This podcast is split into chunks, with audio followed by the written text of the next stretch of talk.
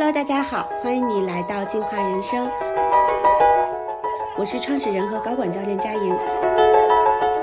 你相信吗？每个人都是带着不同的禀赋来到世界上。我们生下来就特别擅长某些事，上天让我们拥有这个天赋，就只有一个理由，那就是让我们用它。去影响世界，跟别人分享，进化人生就是想用讲述生命故事的方式，影响更多人在人生路上进化和绽放自己。今天我特别开心，邀请到了 Maya Active 的创始人 Lisa，我想邀请她跟我一起谈谈关于女性创业和女性人生进化的故事。先请 Lisa 跟大家打个招呼吧。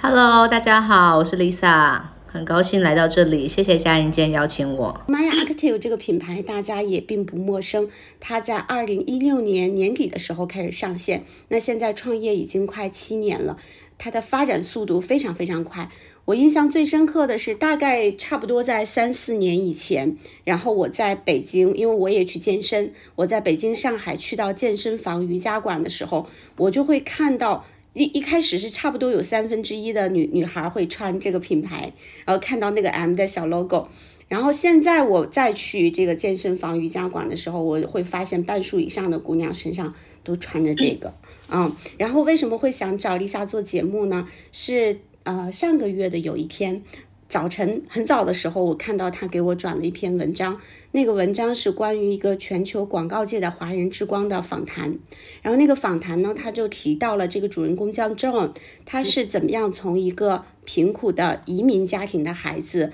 然后成长到现在广告界的华人之光的。然后在那篇转发的文章下面，Lisa 给我留言了一句话，她说她特别想跟我分享这个，是因为她通过这篇文章就看到 Maya 的 mission 啊，Maya 的使命，她就是想为中国女性创造一些最高品质的体验。这个这个。看到这句话的时候，我那一瞬间就感觉我的整个人 好像就那个汗毛都竖起来，然后那个能量场一下子被调动起来了。所以，我们马上就到快到三八节了嘛，我就很想在这个节日之前采访一下，嗯，Lisa，就是你是怎么找到这个使命的？为什么这个使命对你来说这么重要？呃，对的，因为我当时看完那一篇以后，我当时的 feedback，因为当时他的他作为他自己，呃，做优衣库的这个创意总监嘛，他是说他的是 create the highest experience for most amount of people。那当时就看到 g a m e reflected，就是我们一直在做的事情跟他的连接，所以我们后来我后来想到就是觉得说跟我们做的事情很像，我们希望是 create the highest experience for 中国的在 workout 的 active female。那我觉得这个事情为什么对我们来讲重要？其实，嗯，我们一开始创业的时候，其实我们的这个整个原因挺简单的，就是因为当时我还比较懵懂无知，觉得，you know，我很很 很喜欢运动，然后找不到自己喜欢的衣服。那我记得我当时是每个每两周一次，我就会去一个 知名的运动品牌去那边蹲点，因为我在他们每两周是上新，那我真的需要很多的衣服，因为我每个礼拜真的 work out 很多天的四五天吧，然后我都希望穿的很好看。但是就很常常找不到自己喜欢的东西，那当时也就觉得说，哦，好像也不会很难吧，那不就自己做吧，有什么有什么大不了的呢？当然这是一个非常呃这个天真的一个想法啊，但后来。嗯，对，然后一开始就开始创业的时候是觉得说，因为我自己真的很喜欢运动，我希望让更多女性体验到这种运动的快乐跟运动的美好，因为你会感觉到你运动完以后，你身上真的会有那种燃烧的感觉，你心情非常好，你整个人就像春天一样的就是绽放了的这种很很很很棒的一种感觉，你身体感觉 super energetic，有很多的能量。然后，但是，并且在，我觉得服装跟人的一个关系是很重要的。大家常常 underestimate 服装跟人的这种这种概念。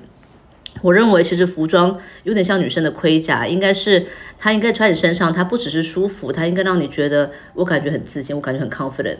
我我我还记得我以前在上学的时候，嗯。我的老师会跟我讲，他就说，他就说，if you 你通，如果当天你，他说你 if you feel bad，你千万不要没没化妆来上课上课，因为你会 feel 更 bad，因为你 also look really bad。所以，所以后来他就跟我讲说，其实这样在你心情不好的时候，你反而应该要让自己看起来好，因为你你才才才会产生一种正面的能量，你看起来好，你才会有自信心，才会 feel confident about yourself，everything good happen from that。我我想讲的不是说我觉得长相是最重要的事情，而是说我认为服装跟人的跟女性的概念，它其实有点像，嗯。是个相辅相成的感觉，有点像你的盔甲吧，给你信心，给你勇气，给你一种很自信的感觉。那 我在在运动，除了运动以外，我还希望说我们的衣服可以给女生带来这样子的一种感受，她穿上她觉得很 confident，她觉得哦，我看起来就是那种老娘看起来很棒，like I look great。对，那一开始我觉得是抱着一个这样子的一个很简单的一个想法跟契机去做这件事情。然后，所以一开始就想说，那我们是不是把产品做好就好了？那呃，过程中也经过了很多的磨练，慢慢去去去打磨产品，去一点点把产品做到一个理想的一个状态。但后来就我们慢慢就发觉说，哎，消费者他有在我们才，因为我们做很多的 consumer insight。那在过程中，我们除发觉除了好看的产品以外，女生很多人她去 work out 的更深深深层次的心理层次，其实是因为。她对自己有不够满意的地方，所以她要去健身。我们大部分的女性用户去健身，都是因为她希望更，她希望身材更好，她希望更有精力，她希望说她呃 能够成为更好的自己，或者他觉得发觉说，哎，他现在的的这个 metabolism。可能没有像以前这么快了，说需要，know 去运动去加速它的这个呃代谢等等，就呃 overall 来讲，他们都是有 purpose 才去做这件事情的。所以我们后来发觉说，对于中国女性来讲，她们的确在内心心里是有一个很深的，是她们希望变得更好，希望通过运动去达成一些自我的目标吧。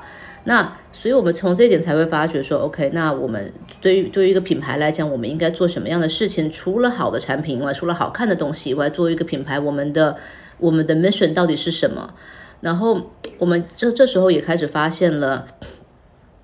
其实单那时候我们就开始发现说，对于一个品牌来讲，你需要，我认为对于一个品牌来讲，你是有责任去领导消费者的意识的。就是你应该 be able to bring 就带来一些好的正面的影响给到你的消费者，跟给到这个社会。那当时我们就希望说，那我们希望是成为像女女性的好朋友，在她过程中鼓励她，呃，去让她呃，鼓励她成为一个更好的自己，更有自信的自己。因为在 consumer insight 的过程中，我们发觉很多女生不是不知道自己想要什么，她们不是不知道自己希望成为怎么样。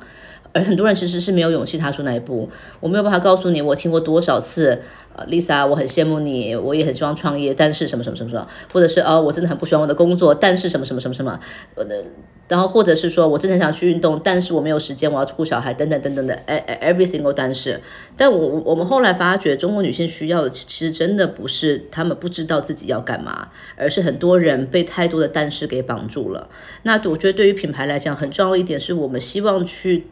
我们希望 encourage 他去踏出那一步吧，有勇气踏出那一步，然后真的去追寻自己内心所想要的事情。所以，所以在这个过程中，我觉得慢慢慢慢的，这个 mission 也不是一天就发生的，而是它经过了几个 cycle。第一个 cycle 是产品的 cycle，第二个产品 cycle 是你会发觉这些产品它给消费者带来的改变，第三个才会让你进一步去思考说，到底我们应该成为什么样的一个牌子，我们应该给消费带来怎么样的一些正面的影响，我们的 mission 到底是什么，才慢慢慢慢的形成了这一套的体系。其实过程中，我觉得真的也是花了，嗯，好几年吧，然后。呃，有些东西其实以前一直都在，只是你没有意识到这个是你后面底层，你为什么做这件事情真正的逻辑，只一一开始可能是一个很、很、很、很、很轻的一个，不是不是很轻，一开始可能是一种一种直觉吧，就是你觉得这是对的事情，但是你其实不知道为什么，但是过在过去的呃过去几年，经过上述以上的这些呃经路程，才发觉真是真的这个是真的自己想象想呃认就是想。真的是自己就是相信的东西，然后才会想才会才会提炼出这一套的这个 mission 吧。其实 Lisa 在讲的过程中，嗯，我我回顾到我认识你，我觉得我在你身上其实也受到很多关于这些方面的正面影响。你知道吗？其实不是每个女生在最开始就都知道。你穿的漂亮这件事儿本身也很重要，哪怕你去运动，你你都要穿的很漂亮。从小受到的一个关于美的教育是，女女孩子不能追求美。你如果你太追求美的，就是有危险的，就是虚荣的，就是不对的。所以我就是，虽然我很小的时候，那时候我觉得我是反抗这个观念的，但是它对我其实有一种潜移默化的影响，就是每次当我。嗯，想要打扮的很美的时候，我内心里好像会有另外一个声音说：“你是不是要变坏？然后你是不是在爱慕虚荣？你是不是在没有去建设自己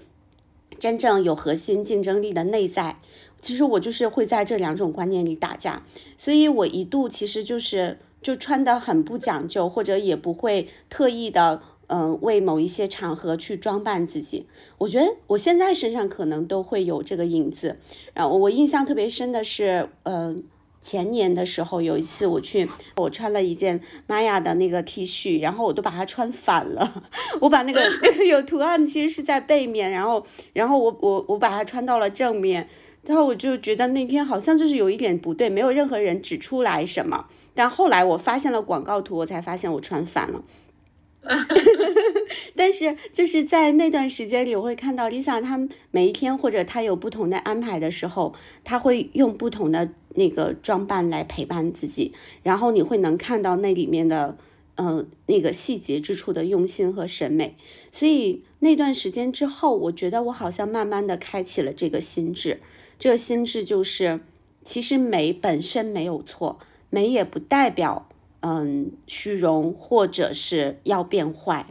但是小时候那那种不安全感可能限制住了我们去发展出这样的审美能力，所以后来我就也有去慢慢的学，然后我会发现，其实我平时穿的最多和最喜欢穿的就是玛雅，像现在录的时候我都在穿玛雅的卫衣，对，但是我开始学会了，当你去不同场合的时候，然后你想去跟那个世界传递。不同的心意状态的时候，你要去选不同的服装，然后果然你穿上那个的时候，你的感觉就就不一样，就是那个那个你自己就像由内而外的长出来的那种感觉一样。嗯嗯，是的，我觉得这还是蛮重要。我我觉得，嗯，我我觉得外在是一部分，当然内在我觉得也非常非常重要。你是否真的能够嗯？跟自己是自洽的，是能够很勇敢的表现自己的。但 the same time，我有时候觉得 外在的因素，它会让你在那。我觉得一，我觉得，我觉得一件衣服跟人的关系应该像个盔甲。它应该让你穿上，我会觉得说给我多多一份力量。当然，你不可能说穿上盔甲你就成，你就你就能够从从一个无名小卒踢到世界冠军，这是不可能的。但是，但是穿上盔甲，它可能给你的是在你世界冠军能力之下的上面的更你的的更上上一层的一个的一个升华吧。对，这种由内到外的打通，确实非常非常的。有力，而且我能体会到你说的，当你穿上这件盔甲，或者拿到拿到那个带上属于你的那件饰品的时候，在那个过程中，你就在跟他连接，然后甚至在想说，哎，他告诉我，我今天是谁，我要呈现出我生命中的哪个部分？嗯，对的，对的，嗯，哎，那你玛雅，我们其实最。最早开始是从 legging 开始的哈，然后我们也会比较多的在健身的场景里。当我想到健身、瑜伽或者这种运动的场景的时候，我会想到一些词，比如说力量感、美感、健康啊这些感觉。那你觉得女性跟这个运动它的关系又是什么呢？嗯，我觉得。我自己觉得不一定是指就只是女性啦，但是我如果说讲说，我觉得运动，我就会给我一些 example，运动跟我自己的关系吧。就是，嗯，我觉得我一开始运动的时候，其实我一直都有在运动，但不是那种非常 systematic 的。但 我记得当时回来中国以后，当就还蛮常生病的。然后，然后当当时的呃，我们现在的先生就说啊，你要不要去去开真的开始去健身吧，就比较系统性的去健身。那真的就开始了。那那时候你就会发觉说，运动给人带来的感受是是很特别的，是你真的是嗯，像春天一样绽放。大家有时候会问我说，玛雅这个字是是是哪里来的？其实玛雅是一个春天的女神，然后她的她其实媚这个字就是玛雅来的。我当时我们选这个名字原因是因为我觉得在你身体最好的一个状态的时候，它应该像春天，everything is working very smoothly。所以，我我觉得有时候，然后我我所以我觉得这是第一个我自己认为运动跟我的一个关系，它就是它让我更有精神，更有更有能力，呃，像春天一样的这种精力的这种释放。但从但从另外一层的角度，我们怎么看运动这件事情？其实我会觉得。我们当时看到一个很有趣的现象是，中国女性怎么看待运动？因为你会发觉说。呃，例如说我在美国读高中的时候，我附近的同学就从小都开始运动，很多人是他爸爸妈妈也运动，他也运动，他从小就开始打 lacrosse、打 field hockey、踢足球什么的，对。然后这是一个他们就是可能生活中的已经很很很很很重的一部分了，从小开始。但你会发觉很多中国的女生，她们去运动其实真的不是因为她有这个习惯。很多人我的消我们的消费者跟我讲说，哎，我是二十八岁才第一次真的流汗。我说怎么可能？就是怎么会有人到二十八岁才第一？那你说你前半生在干什么？他说就他们真的就不运动。然后我我说那我当时就很难理解这种。我说啊，真的吗？但很多人其实他去运动，就像我刚才讲，他是不得不的一个选择。他希望他有遇到的某些人生的瓶颈，他需要去突破这个瓶颈，通过运动去去实现。但这时候你就会发觉，很多人对这个事情是有很多的抗拒感的，因为他们已经过度的被。传统的运动品牌洗脑，运动就是苦，运动就是累，运动就是运动就是要来很拼啊，然后强壮啊，然后冲啊。但你真的去发觉，运动有很多种种类，有普拉提，有 running。但更重要是，你要找到一个你自己真的开心的过程。很多人有，我觉得有些人在过程中已经被吓到了，我觉得都还没开始就被吓着了，对。所以，我我我会觉得，呃呃，我自己会觉得，对于女性来讲，可能呃更重要是要找到一种适合自己的一种方式吧。嗯，说到这个，其实我也我也。嗯，尝试了挺多的，就我就是你说的那种，二十八岁前没有进过健身房，没有刻意使自己流汗过的人。但我最开始运动其实是为了减肥，那时候我就去做那种力量加有氧的练习，去健身房里找了个私教，然后一度我就认为那个是最对的、最科学、最好的方式，然后。到后来，我发现，哎，我的身形好像我就会把腿练得越来越壮，但我想要去 变化的部分啊，我想练臀，臀就没有起来。然后我的健身老师当时跟我说，哎，那你可能就是你的天赋优势就在腿这里。所以后来我去，我去更换了项目，然后我去换练了瑜伽、普拉提，然后我发现，哦，原来怎么用脚是非常重要的，原来那个深层肌肉，对深层肌肉的激。活，而不是只是用关节去用力是非常重要的。所以我试了好多，我才找到那个适合自己的方式。但是对于很多的人来说，确实迈出那一步不容易，因为它往往意味着进入到自己一些不舒适的、原本不舒适的地区，然后你要付出更多的经济成本。你要去抽时间，对好多人来说是迈出这一步特别难。那我就记得曾经米娅跟我聊过，米娅说，Lisa 身上有一个非常大的优点，就是她会去吃，她会去主动的，呃，找那些值得吃的苦。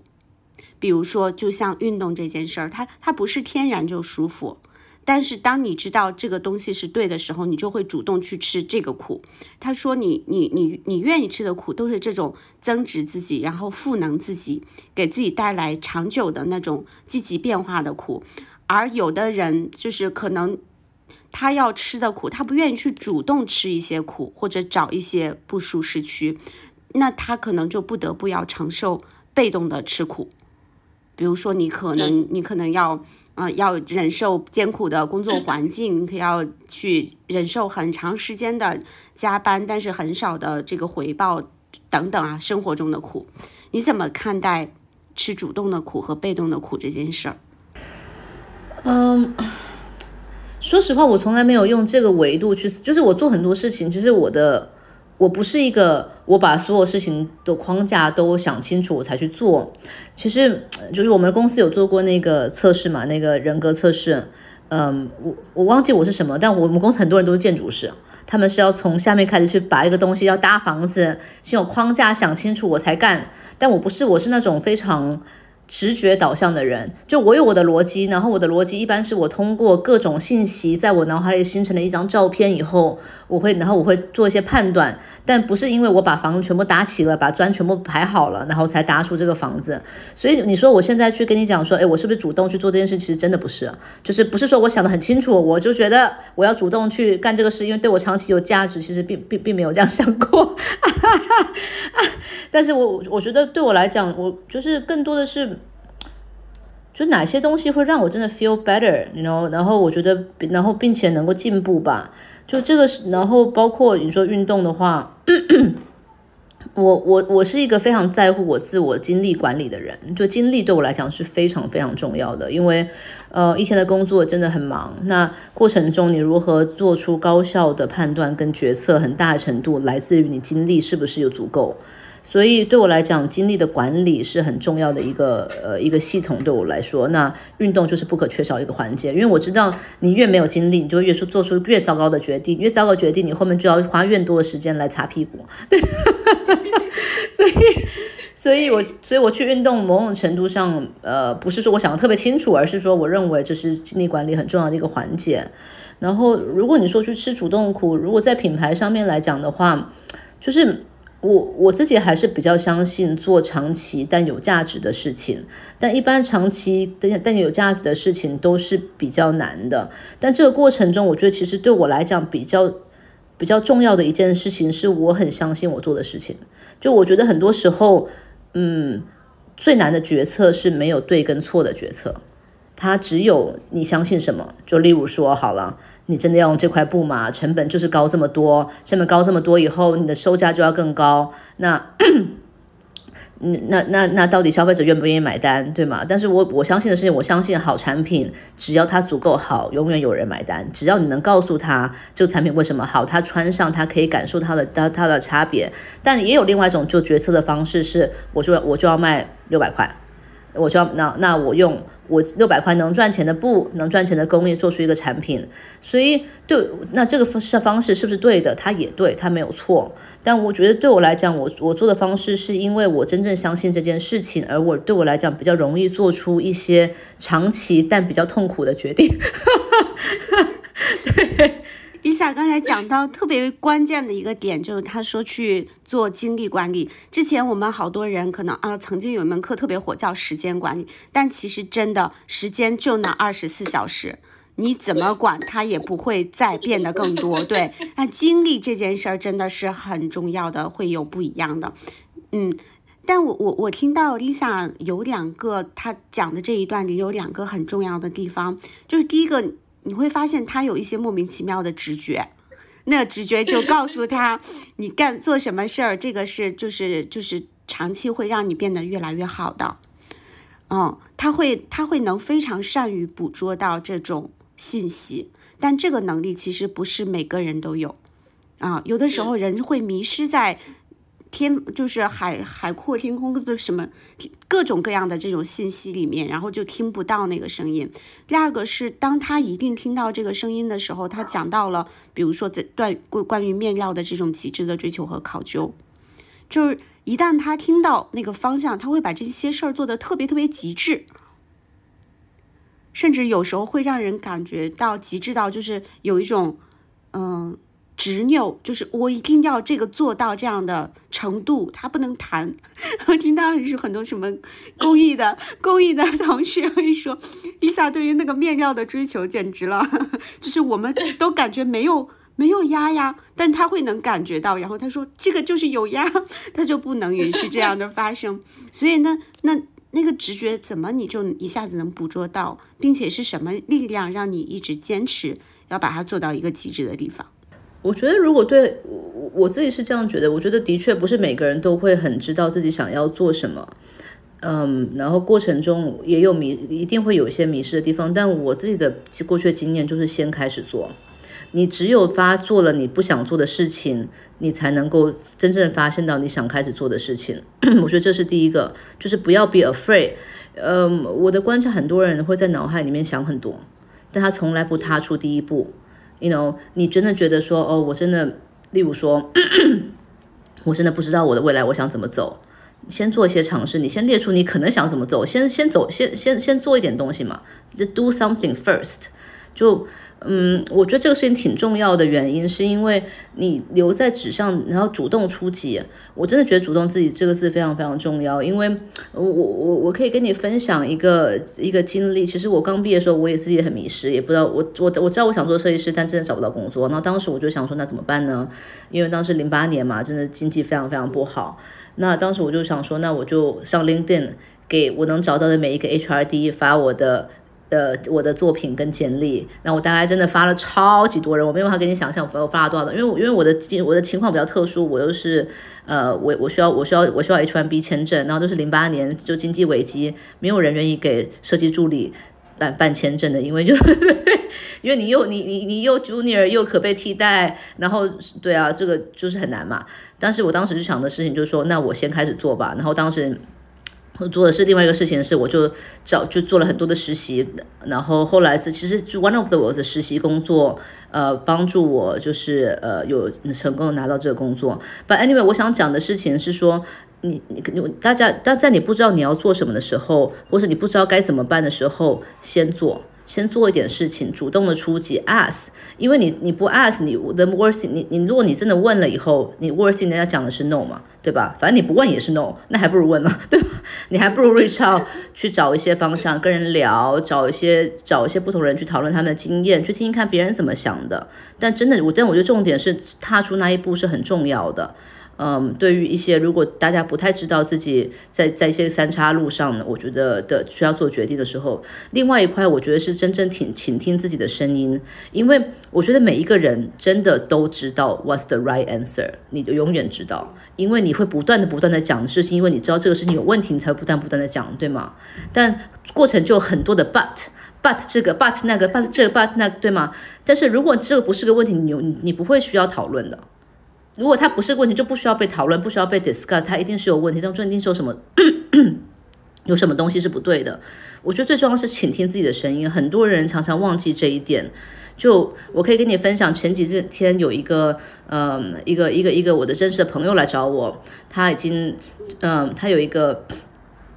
他做的是一个博主事业，做得非常非常成功。然后他还有一个全职工作，他我们就来讨论说他到底应该怎么办。后来我就问他说：“你到底喜欢什么东西让你开心呢？什么东西让你快乐呢？”就是他就在跟我讲很多的哦，我的工作这个这个这个这跟这个，那我的生活这个这个这个那个，但我又觉得放弃了这样全职一份很好的工作，那怎样怎样怎样？我就想说这些是重点吗？不是重点，重点是你到底做什么事情是开心的呢？对吗？那你为什么没有办？所以后来他就会觉得说，哦，他他他可能才想到说，他做了其中的某些事情，他真的非常非常开心的。因为那那我就会觉得说，那这个时候是不是你应该要挺听你你内心真正的声音？因为我觉得大道极简，其实很多时候就是你应该做一个让你真正快乐的事情。人生的苦短，真的没有必要 settle 的。对，虽然我觉得这是一个相对比较某种程度上稍微有点点，呃，我觉得。主理想主义的一个的的一个语词语，但讲到最简单，其实就是这样啊。就我觉得任何人不应该做自己不开心的事情，然后你应该你就是至少能够去尝试，就是挺倾听自己的声音，做出来决定应该是跟内心的声音是一致的，或至少说你能这过程中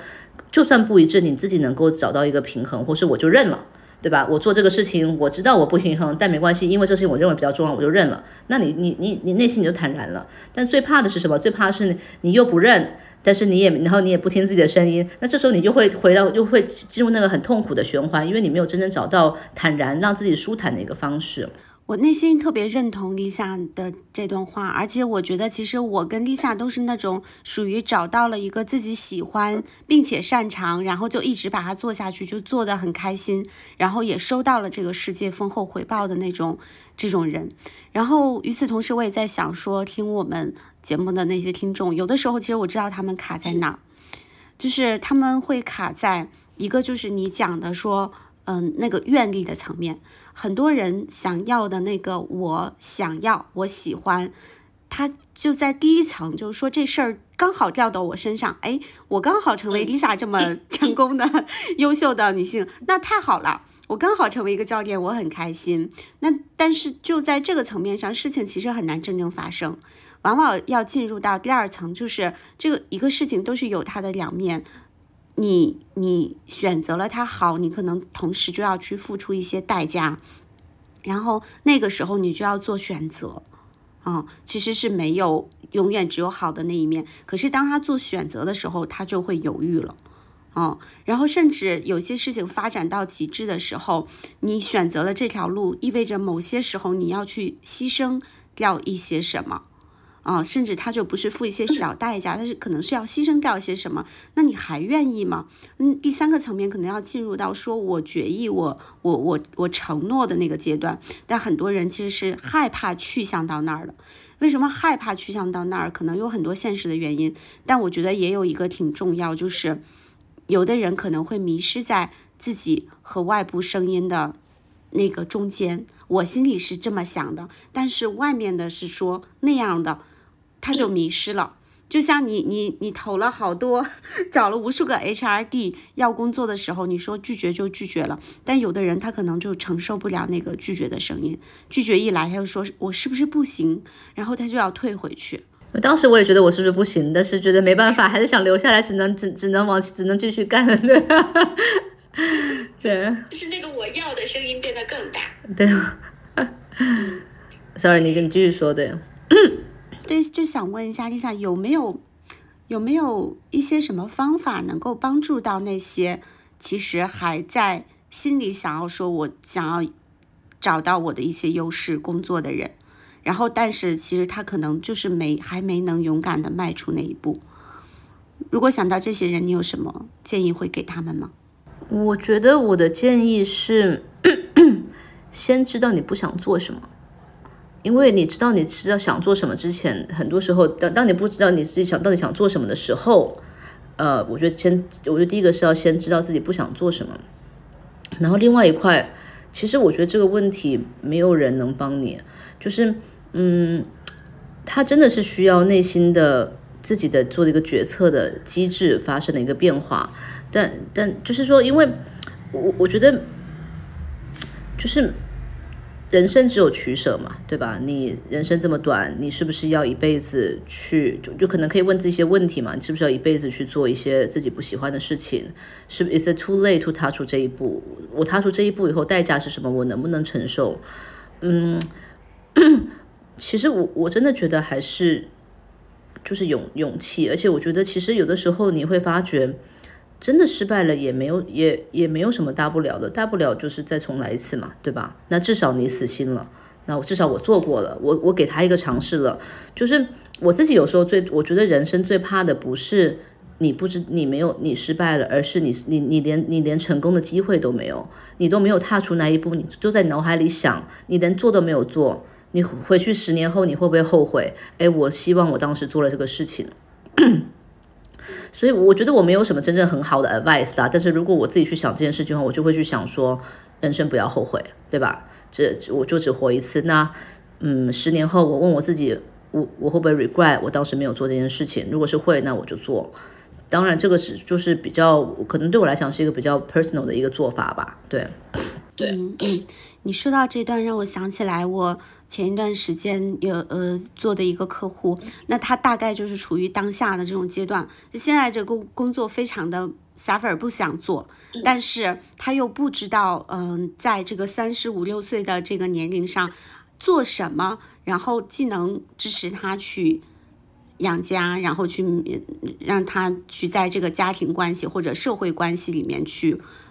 存在，另一方面又能带给他更充沛的时间和自己很好的状态。那我们其实做完之后，发现就是一件事儿，就是只能从要从当下那可以开始的第一步去改变，啊，就是知道这是一个现状，但是不沉溺在这个现状里。我现在是可以开始投简历，还是我可以为自己做一个自由职业者做准备，要迈出当下的第一步，啊，就。最重要，其实我们也都是从这样的时候过来的。哎，突然想问李想，你在创业的过程中，有没有哪次哪个时刻是你都想放弃了的时候？那时候发生了什么？嗯，其实有真的有蛮多很困难的时刻，就是很困难的时刻，就是。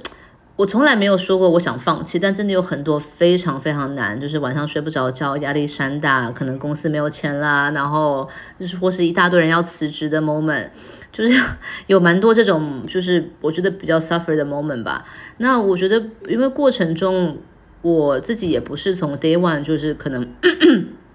就 run 过一个公司，带过一个很大很大的团队，之前也是设计的背景，虽然已经做到设计的管理层了，但是 still 跟 running 一个公司是完全不同的两件事情，对。但所以在过程中，我觉得其实比较对我来讲比较困难的时候，是在于你当你要从一个设计师的角色转变成一个嗯管理层的一个角色吧。以前的话，他就是讲白了是。你很自我，你只要做你自己喜欢的东西，你自己你自己想做的事情，然后你很擅长这个事情，其实就够了。但你当你知道说你开始管理不同类型的伙伴的的时候，你就会需要去理解每个人都是不一样的，你用不用需要用不一样的方式去管理他。有些人甚至他的特性还跟你相冲，对吧？就是对，那这时候你怎么样跟他有效的沟通，就成为一个我觉得比较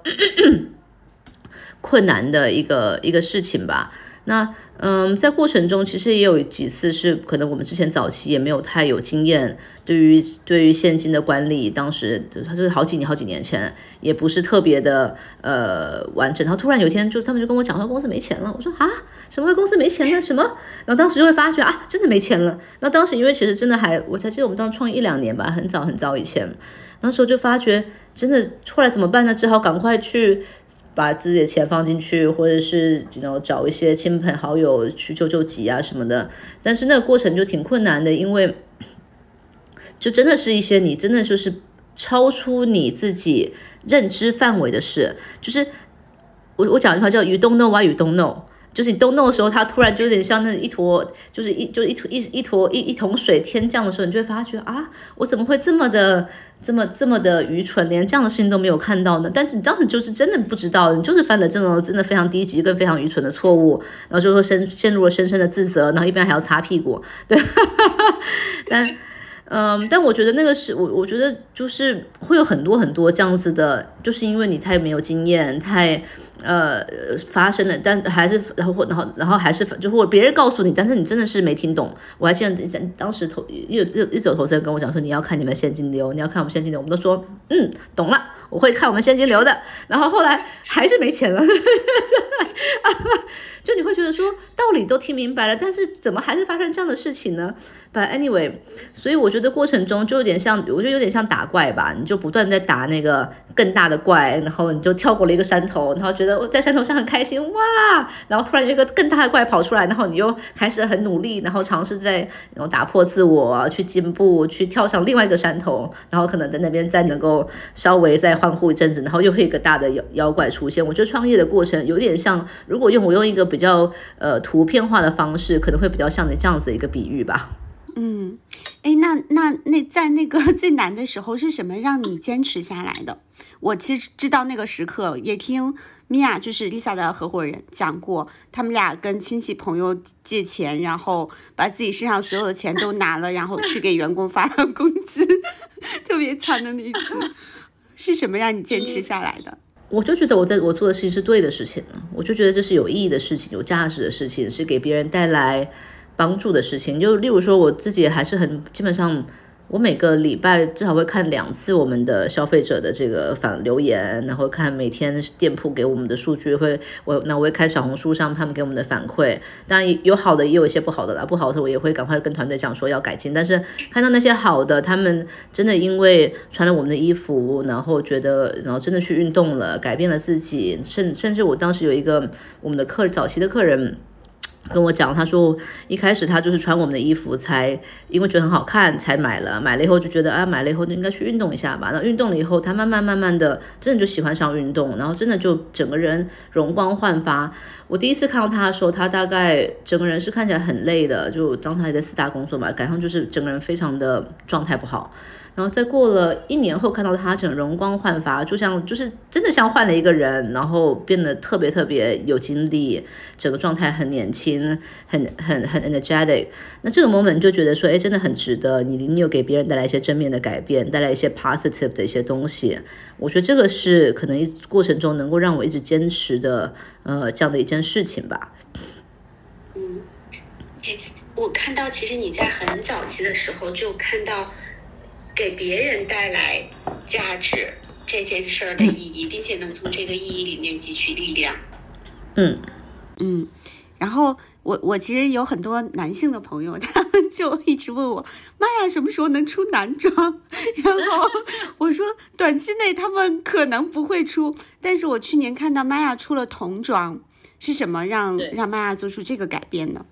嗯，因为其实我们做很多 consumer insight，然后我们后来就发觉，我们很多的第一批的用户，可能跟了我们五六年的一些老用户，他们可能从呃二十五六岁开始买玛雅，现在都三十了。他们就都成为妈妈了，进入人生的下一个阶段。然后这些女生会跟我讲说：“哎，我很希望跟我女儿也可以穿 legging，因为就真的很舒服呀，然后也比较好打理，也很好洗。然后因为小朋友很容易流汗嘛，流汗棉的服服装又比较容易臭，也比较容易松。他们就会说：哎，那我很希望可以跟女儿一起穿一样的东西，找不到女儿觉得适就适合他们的牌子。”我们就是真是因为这个 consumer insight 才开始觉得说，哎，那我们可以做一些去满足我们消费者的一些需求，然后慢慢慢慢就是就就是因为这样的一个契机吧。嗯，我们主要我们现在很多的产品的研发的方向都是我们的 consumer 给我们的一些灵感。他们的 consumer insight 会告诉我说，啊，我缺了，我觉得这样的东西，我们我希望我一直在找，但没有，或者是我的痛点是什么，或者是我我的我们从从从他人身上改做的一些变改的一些改变，去希望去满足他生活上其他的一些 space 的一些需求吧。所以这个也是我们当时做童装的一个契机。嗯，我发现其实你们在做东西的时候有一个很重要的，就是你真的特别对那个事儿特别有体感。嗯，因为男性消费者也说他们要，但是但是好好像这我感觉这是不是跟你跟那个你先做了妈妈，然后米娅也做了妈妈有关系吗？做童装这件事儿，其实其实没有诶，因为我们两对，其实我觉得其实没有，因为我们现在做的衣服最最小的是一百一，我女儿都穿不了的，但就是。我觉得对我来讲，呃，做男生的东西比较难，因为我我这我还是一直很相信，呃，品牌的创始人是应该是最大的产品经理。然后我觉得你要真的把产品一个东西做能够做得非常非常好，你必须是超级用户，你自己都不用这个东西是没有办法把它做好的。所以一直我不太愿意做男装的原因，也是因为我不认为我有 inside，我也不认我也不知道男生想要什么。对，哎，我听到你说的这些。我会注意到有一个东西对你很重要，叫做就是要变得更好。嗯然后我听了你之前的采访，你也讲到一句话，你说人的本质就是希望要变得更好。这个念头是什么时候进入到你的认知里的？为什么它这么重要呢？你说什么时候会发觉要变得更好吗？对，就是就是什么时候你发现你觉得人本质就是要变得更好，然后我就是要不断的变得更好的。嗯。其实我觉得，我其实是在跟我其实是在做整个品牌 梳理跟打造的时候，做了一些思考，有关于品牌本身。你会发觉，就是为什么人当时我在思考的一个问题是，为什么人要买东西？他们买东西到底什么样的东西是给他对他来讲是能吸引他的，他愿意。跟你长期走下去的，甚至他愿意，嗯，花更多的溢价去购买的，就是然后这后面的原因是什么？我当时做的是这样的一个思考，然后你会发觉品牌分成几种，第一种品牌是那些功能性品牌，功能性不是运动功能性，而是那种呃实用性为主。例如说，我认为在这个领域里面，威猛先生是做的很好，因为他很清楚的告诉你我是干嘛的，我就是。我能保护你，保护你的家庭的干净，然后我有一个男性的这个形象，然后他，然后只要把东西 clean up 就好了。那这种东西，你你不需要跟他产生心灵上的连接，你只要他只要清楚告诉你我到底是干什么的，就结束了。另外一种，然后接下来你在往上升华的时候，你会发觉第二种品牌是，他需要提供给你，他提要给给你一些跟跟个人向往有关系的。现在我觉得这一代的消费者。他们都非常的，嗯，这代消费者其实跟上一代不太一样，他们更清楚自己想要什么，也更有自己的一些看法。对于这样的消费者，你会发觉他们在购买穿在身上的，或者是放在家里的东西，装饰型的东西，很大一部程度跟自我影射是有相关的。就例如说，大家买 Old Birds 的鞋子，为什么？因为它代除了它代表的是一种细硅谷的生活方式以外，穿穿的人都很高端，包括它也代表了一种嗯 环保也好，健呃环保的这种理念，代表你可能很在乎环保等等等等。那这是第二种品牌，那最最上层是吃奢侈品，它造是它造梦，它是让你你梦想成为这样的人，所以你希望变成你你希望变成那样子的人或那样的生活方式，所以你去购买了一个 LV 的包包或者是一个香奈儿的包包的森大，所以你会发觉不同的呃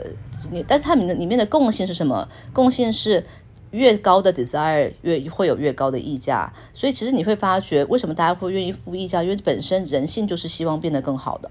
你会你你才会去愿意去去去去买他造的梦，他他代表的这种生活方式也好，等等等等。所以我当时是因为这样子一个契机去做了一个这样的思考，你会发觉真正最后的 key driving of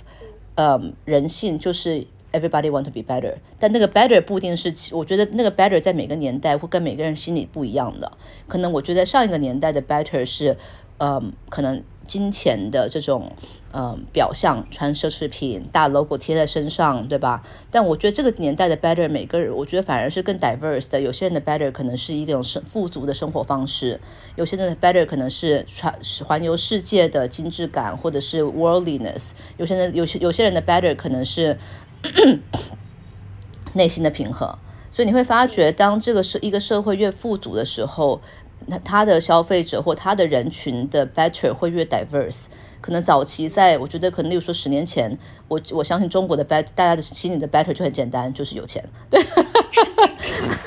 但但现在我觉得，其实那个 better 在九零后、八零后的消费者，其实我觉得已经非常 diverse 了。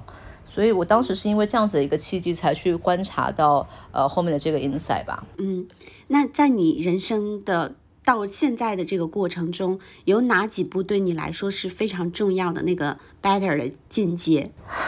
这个是一个好问题，我得思考一下。嗯，我觉得就是，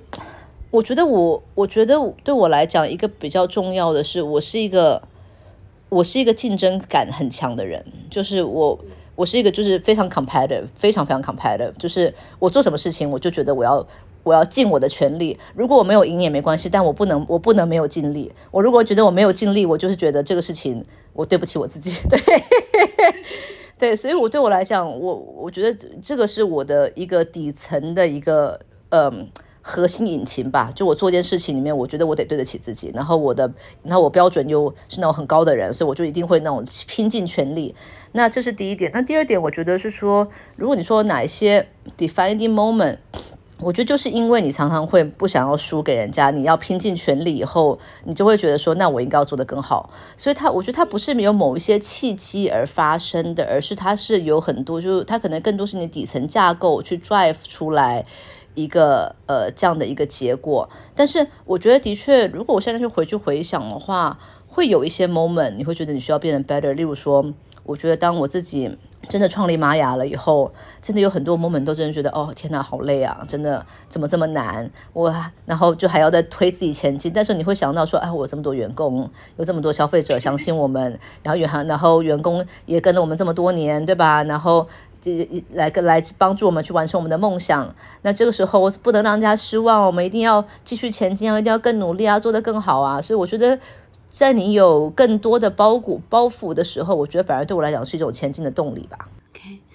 嗯，我突然发现一个问题，我们俩说是给女女生给女性录一期节目，我们到现在其实讲的都都并没有特别在女性身上。哎，我突然觉得我们会走到这儿，好像跟我们俩。也有一些什么就是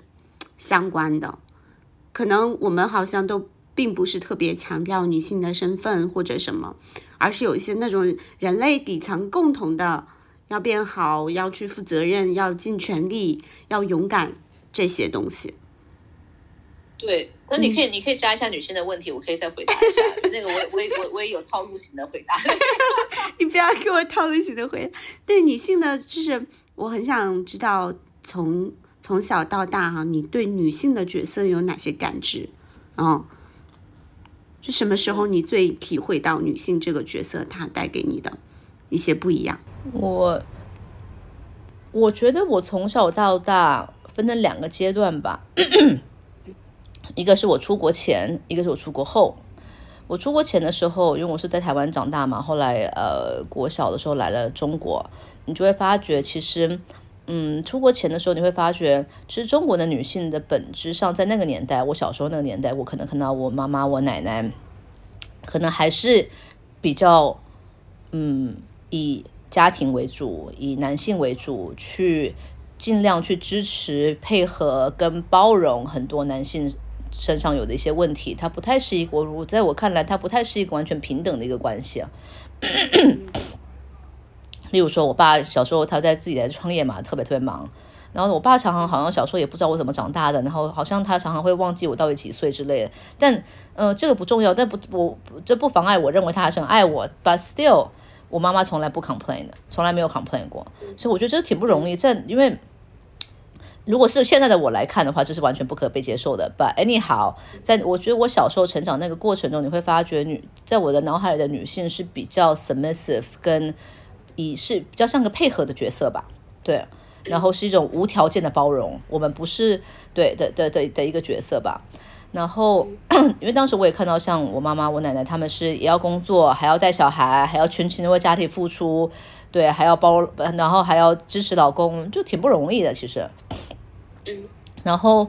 出国了以后，你就会发觉，哎，其实因为我觉得国外不太一样，就是嗯，就是我当去美国的第一个体感，不在你然是一个女性，是就美国人真的有很多的怪人。就大家都非常敢，就是表达自己。就我们，我记得我们上当时开始上课的时候，有很我们，因为我当时是读艺术学校嘛，就很多男生就常常每天男扮女装出现，或者是就是非常朋克，画着黑色的呃口红，然后头发上就是全部都是那种刺出现。就是你会发现每个人都是非常非常敢表达自己自己的，然后甚至他如果看起来有点怪也 OK。那这时候我就会发觉，哎，在在国外的话，女生会更。愿意去表达自己，但毕竟他们的关系是更是一个合作的方式，不是说我是女生我就要全权包容你，我就是要 take care of family this and。你会发现他们可能更多像一个像一个像一个 partner 吧，对。那这个我觉得对我来讲是一个比较新的一个契机吧。那回来中国以后，我当时我觉得我的体我的体感在中国女性，我当时看，我觉得这是一个很有趣非常非常有趣的年代，因为你会发觉是。在过去几十年里面，任何一个，嗯，我觉得讲 trend 吧，就是，嗯，我说不是流行，是一个那叫什么东西啊？行动或者是这种，就例如说七零年是 disco era，八零年是什么什么什么？我觉得，我觉得这个年代的这个的这个这趋势，趋势不是流行，这个趋势是说，其实一个趋势它的形成时间是比较长的。基本上都是一个，它是一个一般来讲的趋势是自然的，呃，因为社社会事件的发生跟呃当时人们的情况去发生的一些社会趋势，呃，但是像所以它会是它是一个渐进的过程，但我觉得中国特别特别的地方是它基本上它不是一个渐进过，它其实是一个跳跃式的过程，可能像。我觉得像中国的女性的意识，我觉得也是很快速，在几年里面，我觉得就过去的五六年里面突然觉醒，你会发现速度是非常非常快的。但是你会发觉这个最大的问题是，你的它它它不是一个 generation 的改变，它是一个就是 literally five years。那这对对于这些女性来说非常 confusing，因为她过去的几十二十年受到的是另外一种教育，然后突然一间在她二十几岁的时候，你告诉她 everything is possible。所以这是一个，你不觉得是一个非常奇怪的三叉路吗？所以我觉得我会后来观察到，是很多人一方面，我觉得这对这个年代对女生是很难的。为什么？一方面她看到了未来的希望，但一方面她又背着很多过去的枷锁，因为 everything happened in a very short amount of time。对，所以这时候我觉得对中国女性，其实我觉得是一个很不容易的时代，因为你只要，因为如果说你今天在过去，你真的是。比如说，三十年前，大家就家里相夫教，在家里相夫教孝子，其实也挺好的，因为你不会有，你不会有，你有其他 possibility 的一种幻想，你就是死心了，人生就是这样，对吧？大家都是这样子。但现在就最更难，是因为你看到了一些一些机会，但它某种程度上需要你非常勇敢的去踏出那一步。所以我觉得这个是对我自己觉得在现在来讲的中国是最最最最困难的，并且中国是全世界女性就业率最高的国家，但他们大家对女生的相夫教子或 take care family 的需求其实并没有减少。就讲白，你再干两份工，你钱也得赚，然后家庭也顾，那不是很难吗？所以我觉得，就是这个年代，我我觉得就对中国女性来讲是蛮不容易的，而且，所以我们当时还想说，我们希望就成为那个 leading voice 吧，去告诉女生可以踏出那一步，你可以 be as you wish，去做你想做的事情，and just you know be happy。所以有什么可以跟我们所有的女孩们一起共勉的事情，在我们未来的人生路上，什么可以帮我们走得更好？有一些 tips 可以给大家吗？我觉得接纳。对，嗯，我觉得接纳对我来讲是一个很重要的字的原因，是因为，嗯，每一个人都有他好的跟不好的地方，呃，就是不就是优点跟缺点吧，嗯，但这个没有关系，但更多是你你了解你你擅长的东西，跟你了解你不擅长或不占优势的地方，但是并且去接受它，因为有我觉得人都是能能够去进步，能够去改变。但你不太可能变成另外一个人，你不太可能完全的去改变自己，这是不可能的。所以，我我自己觉得，有时候真正能够做到自洽，是你要先接纳自己，你要从心底去包去包容自己好跟不好的地方，然后并且，you know be proud of 你好的地方，尽量去改变你不好的地方。但但是真的不行的话，也只能去做一些更，我觉得就是更多去接纳自己的这些优缺点吧。因为没有真正的接纳，我觉得是不可能真正的自在的。嗯，OK，除了这个还有吗？艰难以外，我觉得就是勇敢吧，就是听从自己的声音。因为我我我我其实觉得跟我聊的每一个女孩在过程中的 struggle，嗯，跟有困难的 moment，我我听到东西都是我最最底层是我知道我自己想要干嘛，但我很害怕，我不我我有很多的担心，我有很多的顾虑跟包袱，所以嗯。但这个事情就很 bother 他们，因为不 bother 他们，他们就不会来聊嘛，对不对？所以，我我我有时候反而觉得接纳，呃，不不接纳是呃听从自己的自己的声音是特别特别重要一件事情，就是你听从你内心那个真正你的那个小小的声音，他在他在告诉你什么，他在他在他在跟你诉说什么，你为什么会有这样的感受，并且去分析他，你为什么是这样子的，或是，然后，所以我觉得听从这个声音是很重要的。昨天我上了一个那个 MCC，就是大师级教练的那个课，然后当时老师也问了一个问题，就说所有的同学们，你们觉得哪个品质是最重要的？这个重要能让你成为一个大师级的教练？呃，然后大家都打了很多什么温暖呐、抱持啊、同理啊，最后老师讲到的是也是勇敢，就这个勇敢是因为你人生路上会遇到各种各样的不可知。然后，甚至很多就是会把你打到谷底的。在你跟别人的交往的过程中，你在你支持或者支持别人工作的过程中，那有时候就是没有正确答案的，有时候也没有最好的答案，只有那份勇敢陪着你去面对你人生和跟你人生交互的人的过程中的任何挑战。嗯，